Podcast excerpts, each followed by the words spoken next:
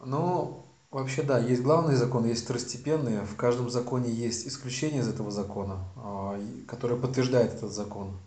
А, Есть сочетание законов, которые объединяются в алгоритмы. И вообще, насколько я понимаю, изучение законов– это дело бесконечное. Но оно не пропащее. Видишь, в чем дело? Чем больше ты знаешь законов, чем больше ты умеешь читать их в книге жизни, прям вот э, понимать, что происходит вокруг, тем мудрее ты становишься и тем правильнее ты поступаешь. То есть э, перестаешь косячить, а, перестаешь делать неправильные какие-то поступки глупые.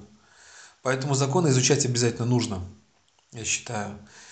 И ну, с любой точки зрения даже, как воспитывать ребенка, там, как строить семью, как построить команду, как вообще учиться, как развиваться. Это все определяется законами.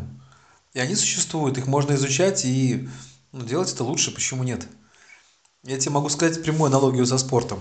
А В спорте есть такое понятие, как техника. А, И побеждают э, обычно спортсмены более техничные. Но откуда эта техника берется? Ну как, есть специальные э, институты физкультуры, где есть люди, которые пишут диссертации, они изучают законы физиологии, законы биомеханики, и они разрабатывают новые техники. И в итоге та страна, которая где-то а, в каких-то техниках спортивных начинает опережать других, ее спортсмены и выигрывают. А а что такое техники? Это свод законов, опять-таки, как они работают. Это описание этой вот изнанки мира, как она в конкретной ситуации пашет. А, Поэтому я считаю, что в любом случае человек, не знающий законов, и человек, знающий законы, это как бы два совершенно разных человека и по эффективности, и по тому, как они ну, меняют мир вокруг себя. Поэтому законы изучать нужно. А, Это раз. А, Второе. А какие есть главенствующие законы? Ну, я хочу, чтобы сразу было понятно, что законы на самом деле, они существуют сами по себе, но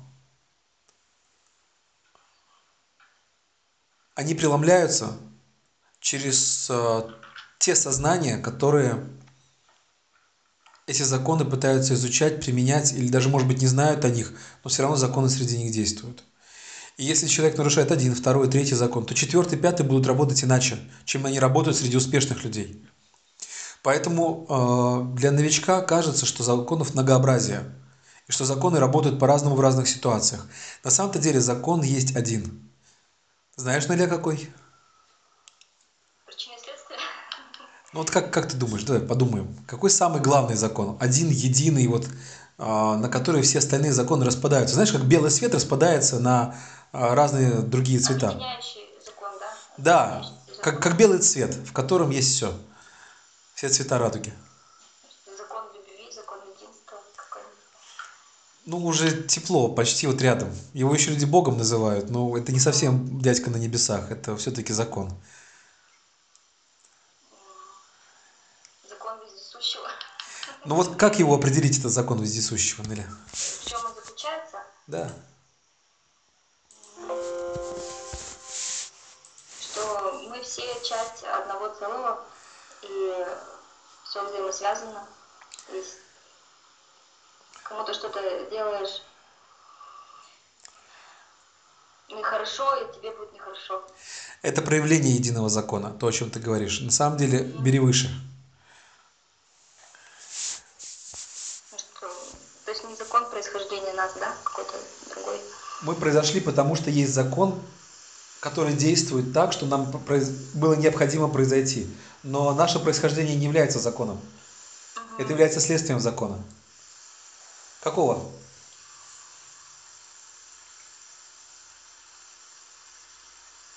Света изначального.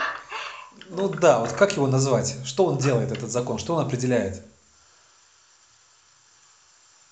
Что все создано по божественным законам. То есть на все есть свой порядок и гармония.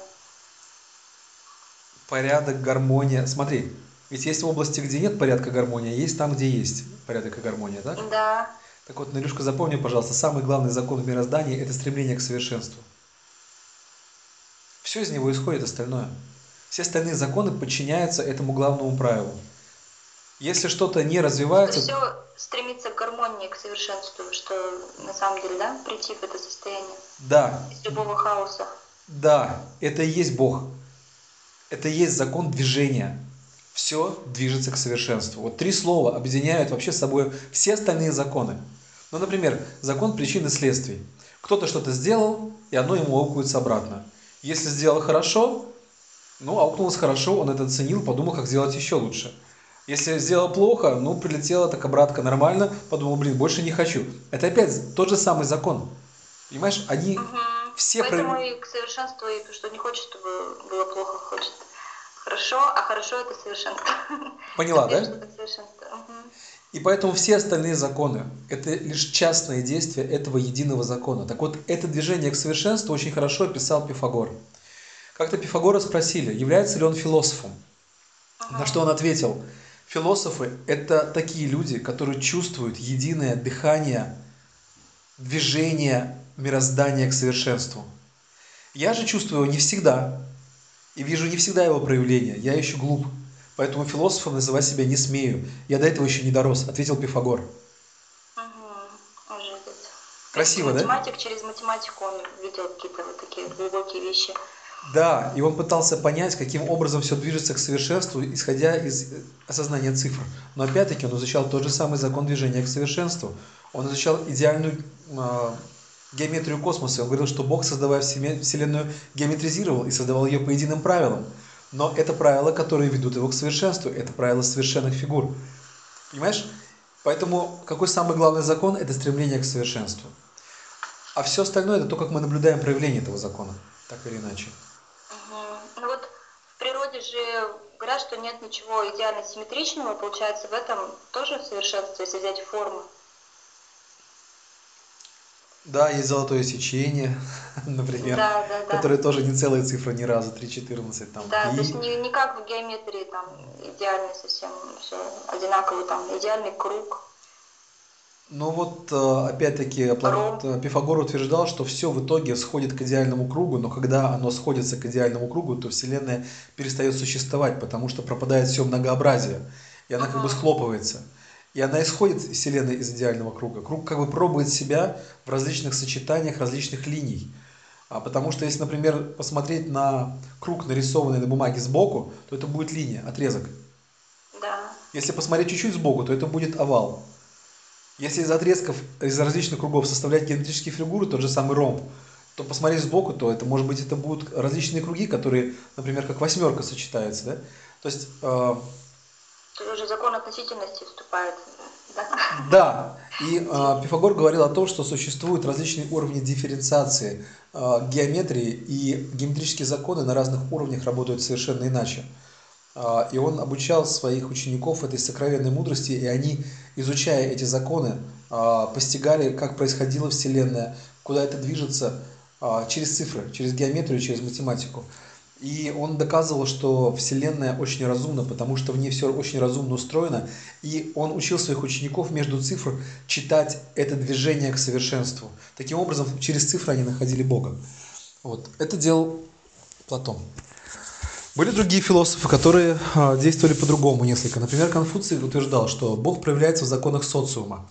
И если люди правильно следуют законам социального развития, то они становятся более совершенными, и общество становится совершенным. А через это люди постигают Бога как стремление к совершенству, от хорошего общества к, его, к еще более лучшему. И он говорил, что чем а, лучше устроено общество, тем совершеннее в нем подобие а, единому закону совершенства. Вот. И поэтому, ну, например, как сейчас отражается в компаниях, а, очень хорошо м, сказал этот, а, генеральный директор Microsoft в своей книжке, ну, который собственник, как же его звать-то? Билл Гейтс. Э, Билл Гейтс, Да, он сказал, что самое главное э, это не создавать что-то новое, а самое главное это постоянно отлаживать систему, делать ее все более совершенной. И если от момента, когда обнаружено какое-то несовершенство, до момента, когда об этом узнало руководство и стало принимать какое-то решение, прошло больше двух часов, значит компания работает неправильно. Мгм.